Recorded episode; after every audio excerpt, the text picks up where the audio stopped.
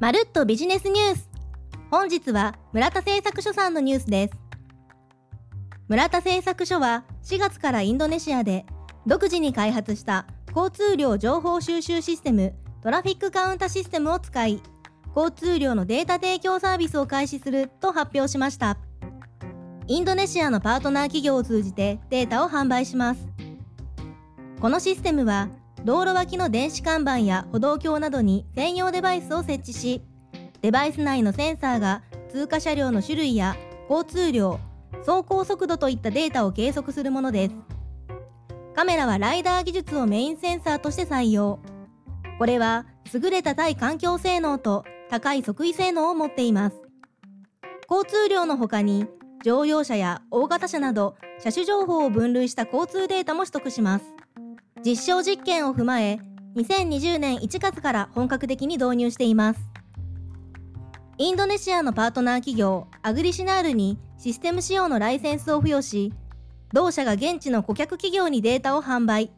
システムやデバイスのメンテナンスも行います。村田製作所はアグリシナールからライセンス料などを受け取る計画です。そこで習得されたデータは主に屋外向け広告を取り扱う広告業界への販売を想定しています。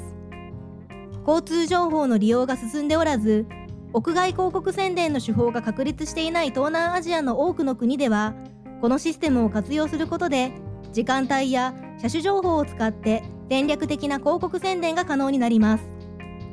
さらに、地域の交通量を分析することで、交通が活発な場所にショッピングモールを建設するなど、都市計画の参考情報として利用することも可能となりました。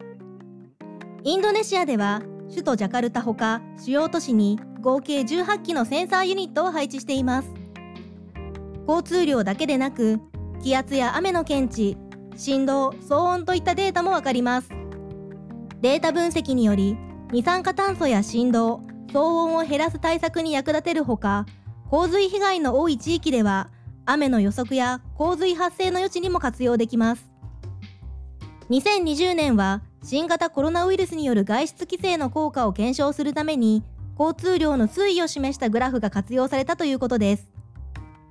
村田製作所は今後タイやマレーシアなど東南アジア諸国連合に展開するほか将来的には欧米への展開も視野に入れています。交通量データの販売業の売上高は3年以内に数十億円、10年以内に数百億円の規模を目指しています。